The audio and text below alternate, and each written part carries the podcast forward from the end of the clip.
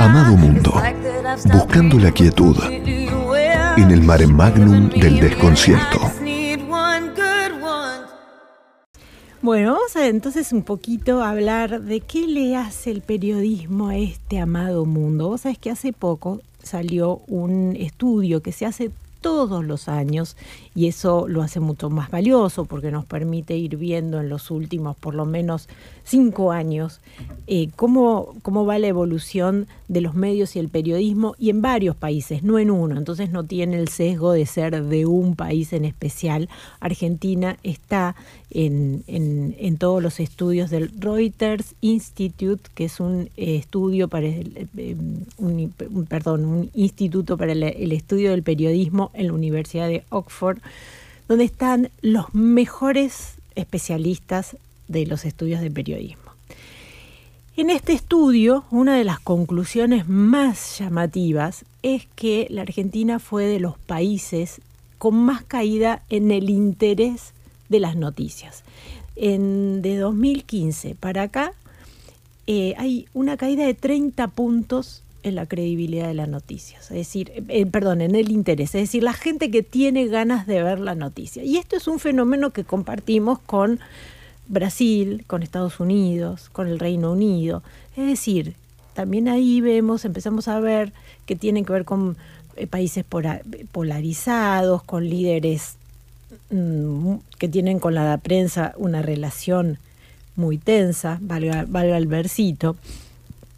Pero para entender un poco de qué se trata, le pregunté a uno de los investigadores de Argentina que colabora con ese em, estudio, que es Pablo Boskowski, que nos contara un poco de qué se trataba.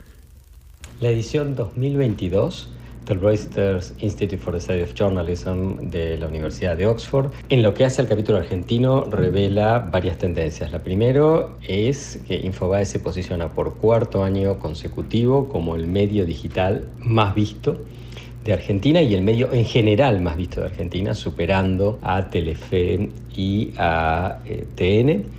Lo segundo es que la confianza en las noticias está claramente a la baja está solamente un 35% eh, del público en Argentina confía en las noticias que lee. Y tercero, que se consolidan las redes sociales como fuente principal de acceso a las noticias y dentro de eso la gran tendencia es el crecimiento sostenido de Instagram, que se ubica en tercera posición detrás de Facebook y WhatsApp. Tanto Facebook, WhatsApp como Instagram son propiedad de Meta, con lo cual Meta se consolida también como el primer canal de acceso en las redes sociales a las noticias en Argentina. Bueno, lo que nos está mostrando acá el colega Pablo Boskowski es que empieza a aparecer otras fuentes de información.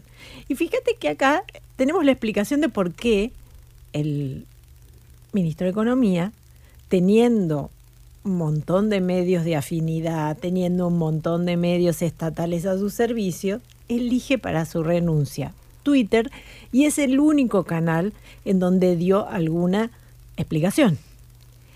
Entonces también nos empieza a hablar de un panorama todavía más complejo, que esto nos lo va a contar José Cretaz, que es periodista especializado en el tema de em, medios y de empresas de medios. A ver, escuchemos un poco qué nos cuenta.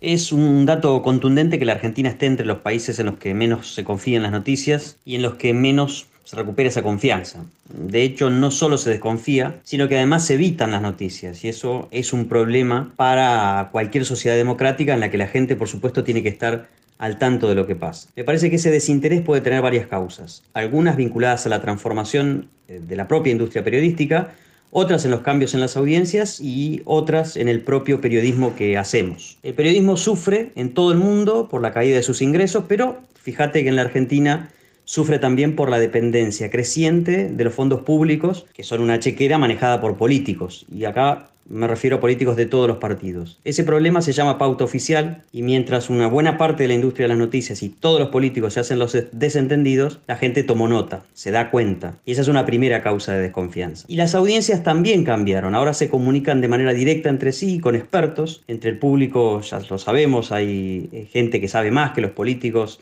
que empresarios, que dirigentes sociales y que periodistas. Y hacen una auditoría en vivo de lo que decimos a través de las redes sociales. Se dan cuenta de los errores. Y a veces, cuando hay buena fe, fe de ratas, nos lo perdonan pero son implacables cuando no, cuando miramos para otro lado, hacemos de cuenta de que esa conversación en las redes no existe. Esa me parece que es una segunda causa de la desconfianza. Eh, y también la desconfianza en las noticias tiene que ver con el periodismo en el que me incluyo, ¿no? Somos parte del problema porque me da la impresión que dejamos de cuestionar la agenda que nos plantea la dirigencia, que es una agenda muchas veces vieja, que es distante de los estándares y de los debates globales. ¿eh? Cuando me refiero a dirigencia, abarco a toda la dirigencia, política principalmente, pero también a la empresarial, a la social.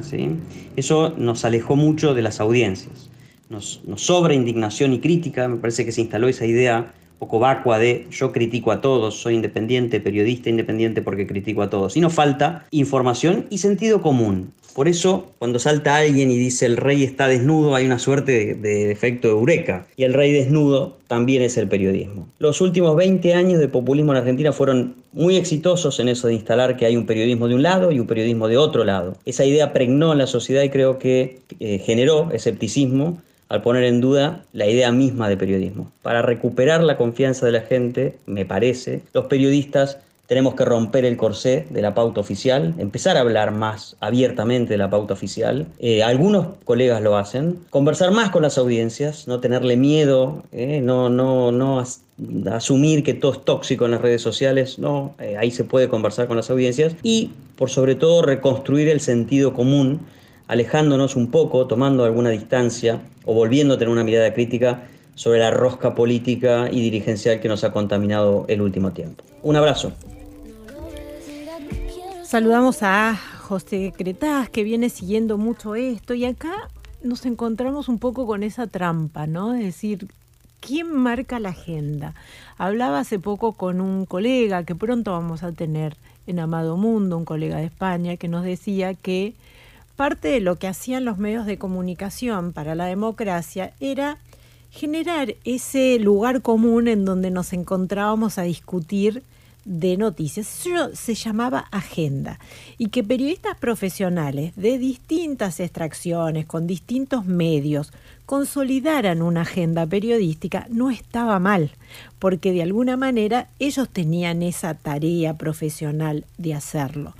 Ahora, en algún momento también, como parte de este plan de, de de desmerecer el trabajo del periodista, empezó a decirse que, la agenda de los medios le hacía mal a la sociedad, que la agenda de los medios estaba eh, elegida arbitrariamente. ¿Y qué pasó? La agenda que se vino en reemplazo era la agenda de la política. Y encima, como la política tiene muy mala prensa en el sentido de que no tiene buenas noticias para darnos, eh, tiene los niveles más bajos de confianza históricos, no solamente acá, en todo el mundo. Entonces, que la agenda de los medios sea la agenda de los políticos fue el golpe de gracia para que la gente se fuera definitivamente de las noticias. Y eso no está bueno para las democracias. Le consulté también a eh, otro colega muy estimado, que es Christian Schwartz, que es eh, profesor en la UCA y en la UNTREF, y es una persona sumamente curiosa de estos temas, siempre me está pasando datos, y además él hace eh, un informe muy interesante para el Observatorio de Medios de la UCA, y nos contó esto. El Reuters Institute de la Universidad de Oxford publicó, como lo hace anualmente, un informe sobre las noticias en el campo digital. Y en el campo de, la Argentina, en el caso de la Argentina, eh, puntualmente eh, hay algunos puntos eh, que se destacan por sobre otros casos nacionales. es interesante, la Argentina asoma como uno de los países donde la proporción de interés en las noticias ha caído de modo drástico en los últimos siete años, es decir, desde 2015, desde el informe 2015 al informe 2022. La Argentina cayó del 77% de que la población estaba interesada en noticias al 48%. Y está con Brasil, España, eh, Gran Bretaña y Estados Unidos en los lugares más bajos. ¿Cuáles son las razones por las cuales la gente en general eh, se resiste a acceder a las noticias? Mucha información de política, afecta negativamente el, humor de las personas, eh, están sobresaturadas de noticias, las noticias no sirven para resolver problemas concretos de la gente o tienen algún tipo de sesgo o algún tipo de orientación que hace que sean poco creíbles. Y esto hace que eh, la Argentina sea uno de los países donde mayor ha caído la confianza en medios y noticias. Por ejemplo, en el caso de América Latina es el país, o los casos mencionados por el informe en América Latina, es el país que está al fondo del pelotón, es decir, donde hay menos confianza en las noticias. Los países considerados en América Latina son Brasil, Perú, Chile, Colombia y México. Y esto marca una señal de alerta, es decir, la gente no está interesada en las noticias y además no tiene confianza en ellas, con lo cual hace que el universo de las noticias sea un ámbito poco agradable y poco confiable para el común de las personas. Por lo tanto, teorías o marcos teóricos como la agenda setting o aquellos que suponen que los medios y las noticias marcan lo que piensa la gente, el informe de Reuters Institute para el caso argentino lo pone en serias dudas. Fíjate que nos cuenta un montón de razones por las cuales no creer en las noticias y en realidad lo que tendríamos que estar es aportando razones para creer. La principal razón para creer es ser nosotros mismos creíbles.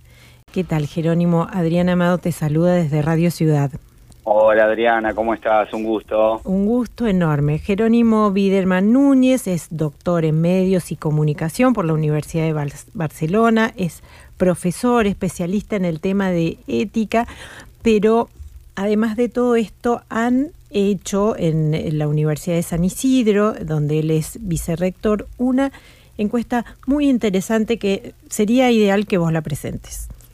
Bueno, Adriana, bueno, en primer lugar, muchas gracias. Gracias por la invitación a tu programa y a, y a presentar este trabajo que se titula Credibilidad Periodística, Actitudes de los Argentinos hacia los medios de comunicación y el periodismo. Es la segunda eh, investigación que hacemos eh, eh, preguntando eh, básicamente las mismas cosas, buscando conocer la confianza pública de la ciudadanía argentina en los medios de comunicación y en los periodistas profesionales de la Argentina. Es un trabajo de 1.900 casos efectivos en todo el país eh, y eso nos permitió, eh, en el medio este, de, una cantidad de, de cuestiones que fuimos eh, relevando de la ciudadanía en relación con la actividad de los periodistas y de los medios de comunicación, nos permitió hacer un índice ponderado de credibilidad periodística. Lo hicimos el año pasado, lo repetimos este año y, me parece que ahí sale uno de los datos más interesantes. En primer lugar, que hay una continuidad en la mirada de los argentinos, en la percepción de los argentinos hacia los medios de comunicación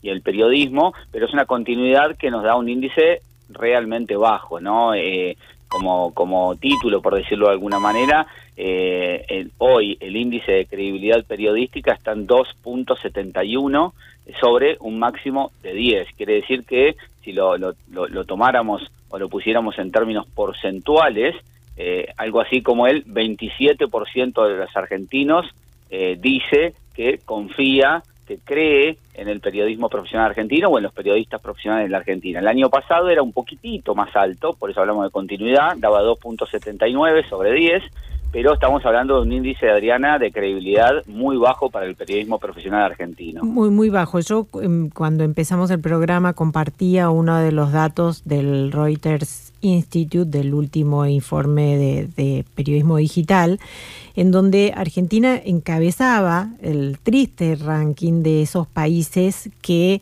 eh, menos, creí, menos interés tenían en las noticias y también eh, una bajísima credibilidad.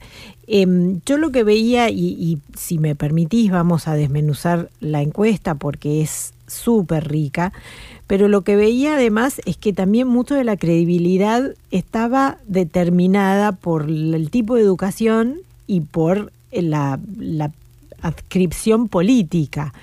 eh, ¿cómo, ¿cómo analizas vos que sos un especialista esta, esta, esta grieta que habla de la credibilidad del periodismo en Argentina?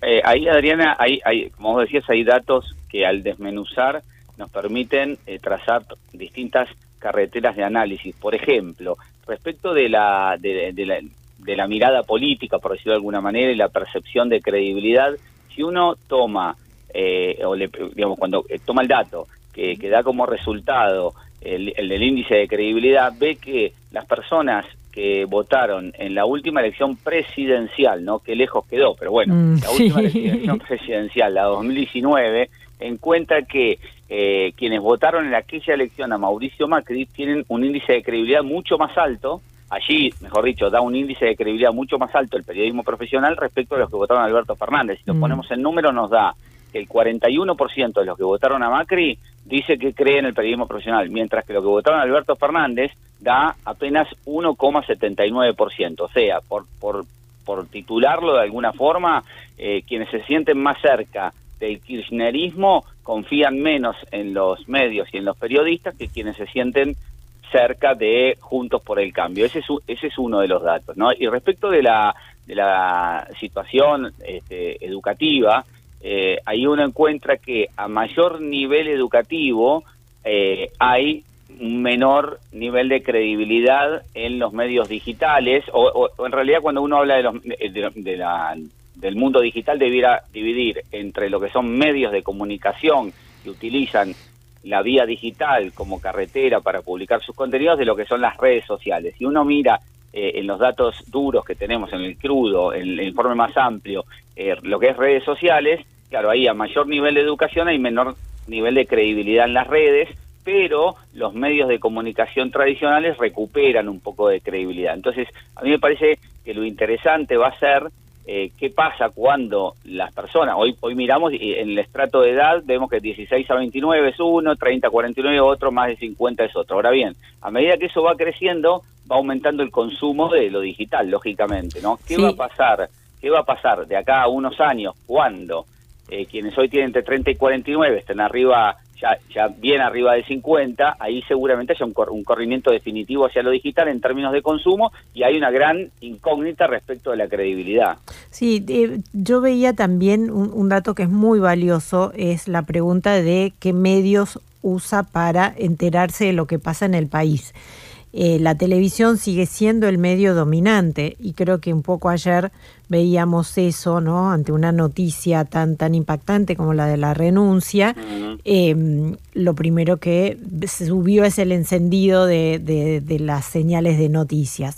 Ahora, también es cierto, y lo mencionábamos, el, ministro eligió las redes sociales y en la encuesta de ustedes surge que si uno suma medios digitales y redes sociales, es decir, el ámbito digital, es la mayoría de las fuentes de información que, que usan ¿no? La, la, la, mayoría de las personas para enterarse. Totalmente. Eh, si, si vemos ese número nos da que la mitad de la gente se se informa por medios sí. digitales y, y, un poquito menos de la mitad por tradicionales. Eh, en esa en esa encuesta, en ese dato de la encuesta, lo que aparece Adriana me parece también ahí es, o por lo menos lo que más me impacta a mí, que soy de la generación de los diarios de papel y que empecé a trabajar en un diario de papel hace 30 años, eh, o no tanto, pero un poquito menos, es que los diarios, de, digamos, el, el cuando uno pregunta cuál de los siguientes medios se utiliza para, para enterarse de lo que pasa en el país, diarios de papel aparece únicamente con un 1.3%. Eso, ¿no? es eso es hermoso, porque yo conozco ciertas universidades que todavía siguen hablando de la importancia de las tapas de los diarios sí. para, para la agenda y para todas esas cuestiones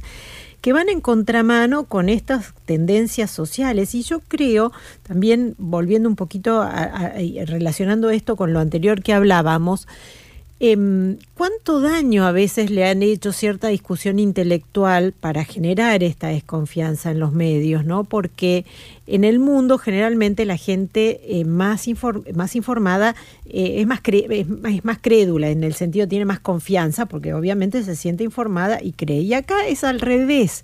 La gente más informada o más formada, las universitarias, se jacta de no creer, ¿no?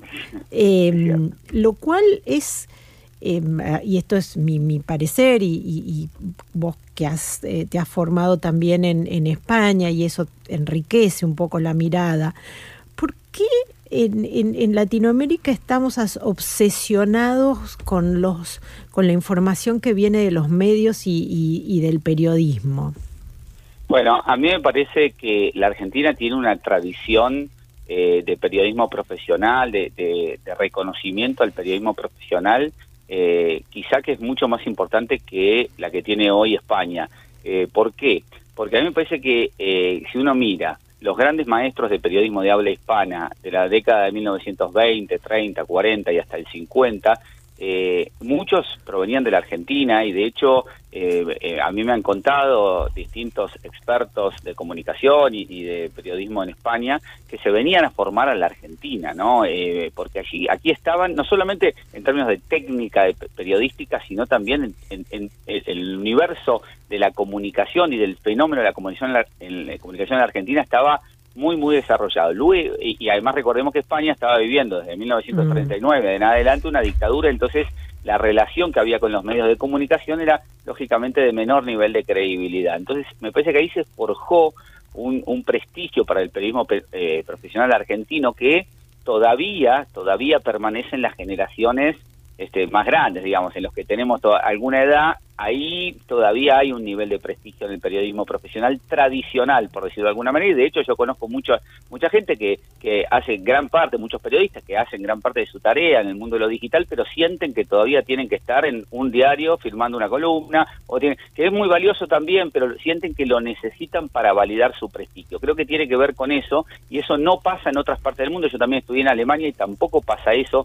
a mí me parece que tiene que ver con lo que supo construir eh, el viejo periodismo profesional argentino, que hoy está claramente en una situación muy compleja. O sea, si uno analiza eh, un índice de credibilidad tan bajo y no figura en esta encuesta, pero lo comparto con ustedes, yo hice un trabajo sobre, sobre la credibilidad en América Latina y ahí encontramos que de todos los países latinoamericanos hay un solo país un solo país en donde el periodismo profesional tiene menor nivel de credibilidad que en la Argentina que es El Salvador. Todos los demás tiene mayor nivel de credibilidad. perdón que me ría, perdón que me ría, porque estábamos hablando Salvador, eh, Bukele, que también ha sido un líder que ha emprendido una batalla feroz contra el periodismo. Exacto, exacto, Adriana. Y, déjame decirte dos cosas. Primero, a mí, por, qué salí yo a comparar con los países de América Latina?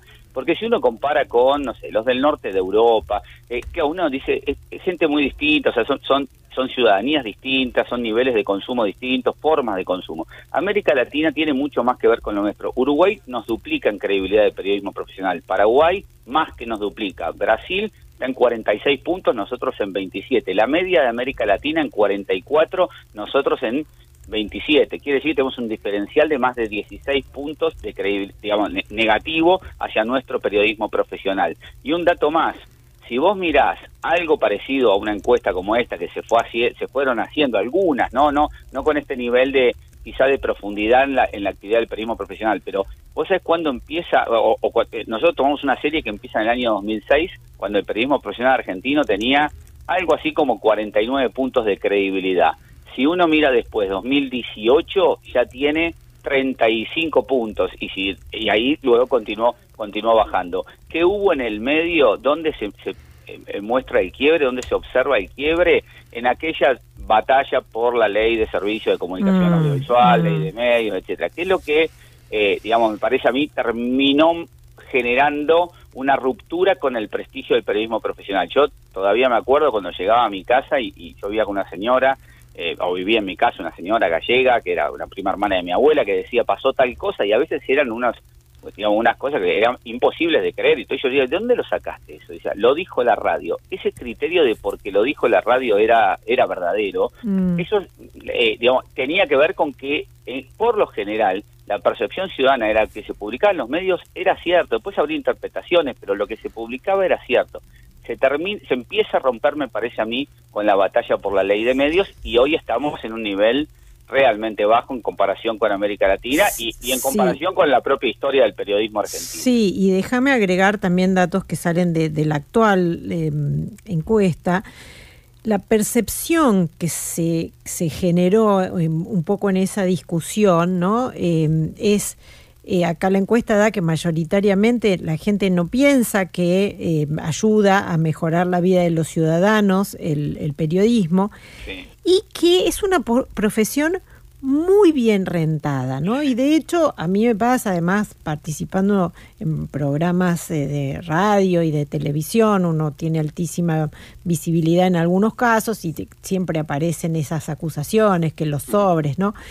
Y creo que parte de, eso, que no deja de ser una fake news, ¿no? Que en muchos casos, y, gente muy formada y muy preparada, a veces toma como paradigma de lo que es el periodismo argentino algunas celebridades, algunos eh, referentes que em, pueden tener un, gran ingreso o han hecho del periodismo un promisorio eh, negocio, por decirlo con elegancia, pero la, la verdad, y, por eso poníamos al Spider-Man, la mayor parte de los periodistas, y esto es, esto es dato, tiene múltiples trabajos, en la mayoría cobra bastante mal, en algunos cobra por productividad, es decir, que si no publica no cobra. Digo, em, ¿qué, qué, qué otras cuestiones tienen que ver con esta caída de, de, credibilidad? Digo, ¿por qué esa, esa esa percepción no desviada de lo que es la realidad de la mayor parte de los periodistas de la Argentina. Eh, es muy interesante, Adriana, lo que, lo que marcabas de la, de, la, de la rentabilidad. Hoy en este momento estamos haciendo, yo, en eh, eh, la encuesta que hicimos el año pasado no estaba esta pregunta sobre el periodismo, sobre si el periodismo es en la Argentina una profesión muy bien rentada, bien rentada o mal rentada. La pusimos porque estamos haciendo un trabajo con mi equipo de investigación para FOPEA, para el, Foro de Periodismo Argentino, respecto de la precariedad de la actividad periodística. Así que después te prometo que apenas tengamos los resultados de ese trabajo, eh, te los vamos a los vamos a compartir con vos, porque van a ser números actuales, o sea, datos actuales y que van a poder ser cotejados con la percepción ciudadana, ¿no? Acá tenemos, no sé, cerca de un 60% de la gente, o un 75%, si incluimos lo que piensan que está regularmente rentada, tres de cada cuatro argentinos dicen que el periodismo está o regularmente rentado, de ahí hasta muy bien rentado, y después vamos a enterarnos, vamos a conocer lo que realmente les pasa a los y las periodistas de la Argentina, que como vos recién describías,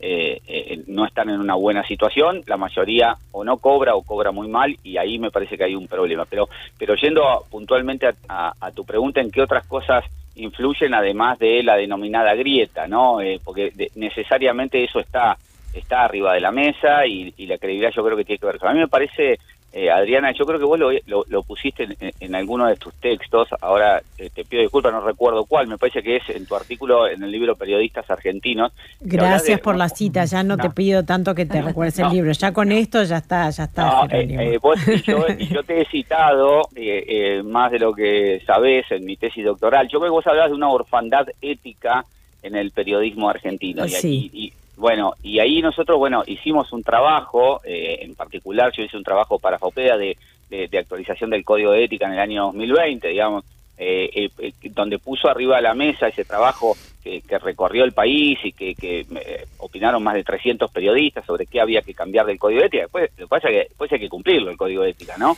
Es que, es que vos sabés que pones un punto ahí. Em, yo había participado en el primero que se había hecho en el 2006. Y, y, pasa, cuando nosotros hicimos la encuesta de Words of Journalism, que es una encuesta que se está aplicando justamente ahora en, en 2000, en 100, más de 100 países, o sea que vamos a tener datos frescos, pero el resultado de la primera era que los periodistas argentinos, cuando vos le preguntás eh, si la ética es importante, todos te dicen, sí, importantísima, sí, todos creemos en la ética. Y cuando le preguntas, bueno, ¿y cuál es la ética? No, no, nosotros no tenemos manual, no sabemos. Es decir, hay como una intención pero también hay una desprotección porque no llegamos a ponernos de acuerdo. ¿no? El, el, código de ética al que vos mencionás es de una asociación de periodistas que reúne más de 700 países, periodistas, pero aunque tampoco sabemos cuántos periodistas hay en la Argentina, y eso también es un gran problema y también muestra la desprotección, porque aclaremos para también para, para aportar un dato a esta percepción de que son gente riquísima, en la FIP uno no, se, no tiene una categoría profesional para inscribirse como periodista. O sea, ni siquiera se reconoce como un trabajo profesional que permitiera ponerle, decir, bueno, ir a la FIP y pedir, bueno, dígame cuánta gente está inscripta en esta categoría y saber que esos son periodistas.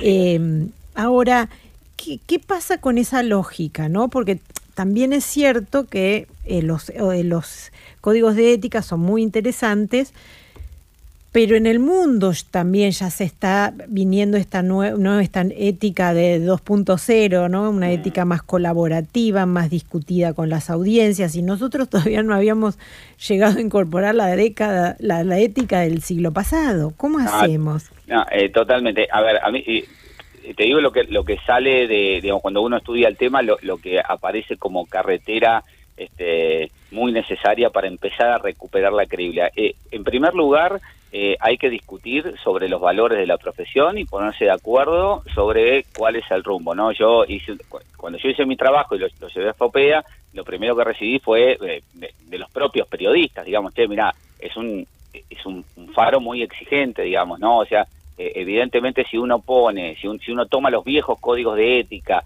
¿no? Y, los trata de traer a la realidad con todo lo que ocurre y con los niveles de, emprendedurismo que hay en, buena parte del periodismo y los periodistas que tienen tres, como decías, tres, cuatro trabajos y que a veces algunos son trabajos propiamente dichos de periodistas, pero tienen otro tipo de trabajo. Bueno, evidentemente hay que hacer toda una... Eh, por eso hicimos un trabajo de actualización, pero, pero a mí me parece que hay un punto que falta o que nos falta a los periodistas, que es el de la el de que, nuestra actividad se reconozca como una profesión y para eso hay tres condiciones que hoy no se dan. La primera de las condiciones es una exigencia formativa. Yo sé que esto es para discutirlo, después mm. tendríamos que discutir qué exigencia formativa, pero esto yo te diría, no hay prácticamente país en el mundo en donde no exista algún tipo de exigencia formativa para para trabajar como periodista. La segunda es la asociatividad. Vos recién mencionabas a FOPEA, que es la principal asociación de periodistas del país, pero como decía, tiene, no sé, unos 700 periodistas. Eh, el número que maneja FOPEA de periodistas profesionales se habla de más de 8.000, ¿no? Como vos decías, no, no, no, tenemos datos fiables porque no hay un registro y hay gente que figura en el mundo de la comunicación, pero por ahí hay gente que vende publicidad o gente que es diseñadora gráfica y se anotó en el mundo de comunicación. Entonces, no lo sabemos, pero pongámosle que fueran 8 o 10.000 periodistas, que sí que FOPEA ni siquiera llega al, al 10%, es la principal y no llega al 10%. Ahí hay un problema con la asociatividad, ¿no? Y la tercera, la tercera eh, este, característica que tiene que tener una profesión, a diferencia de lo que pasa con los oficios, es justamente un nivel de autorregulación del cual se desprendan dispositivos, eh, eh, nosotros podríamos decir éticos, podríamos decir deontológicos, pero digo, normas de trabajo, de la actividad, buenas prácticas, para que esa actividad luego este, pueda congraciarse con la ciudadanía y cumplir la responsabilidad social que tiene el periodismo. Ninguna de esas tres características lamentablemente hoy se dan en el periodismo argentino. Por lo tanto, el sistema no le reconoce al no lo reconoce al, periodismo como profesión, lo reconoce como un oficio. Y entonces, fíjate cómo eso está mm, muy asociado a la orfandad ética, ¿no? Hasta que hasta que no recuperemos y discutamos eso, yo veo difícil que se recupere la credibilidad. Bueno, Jerónimo, interesantísima la, la charla, me alegra conocerte en, esta oportunidad. Gracias por las citas de, los libros y espero que por ahí pensemos algo juntos de este tema que nos apasiona a los dos. El estudio se llama Credibilidad Periodística, Actitudes de los Argentinos hacia los medios de comunicación. Lo hicieron desde la Universidad de San Isidro, lo compartí en, en el Twitter. Te agradecemos muchísimo haberte comunicado con Amado Mundo y espero que pronto volvamos a hablar. Gracias, Ariana. Te mando un abrazo grande. Muchísimas gracias. Amado Mundo. Domingos de universos propios y ajenos. En la 1110.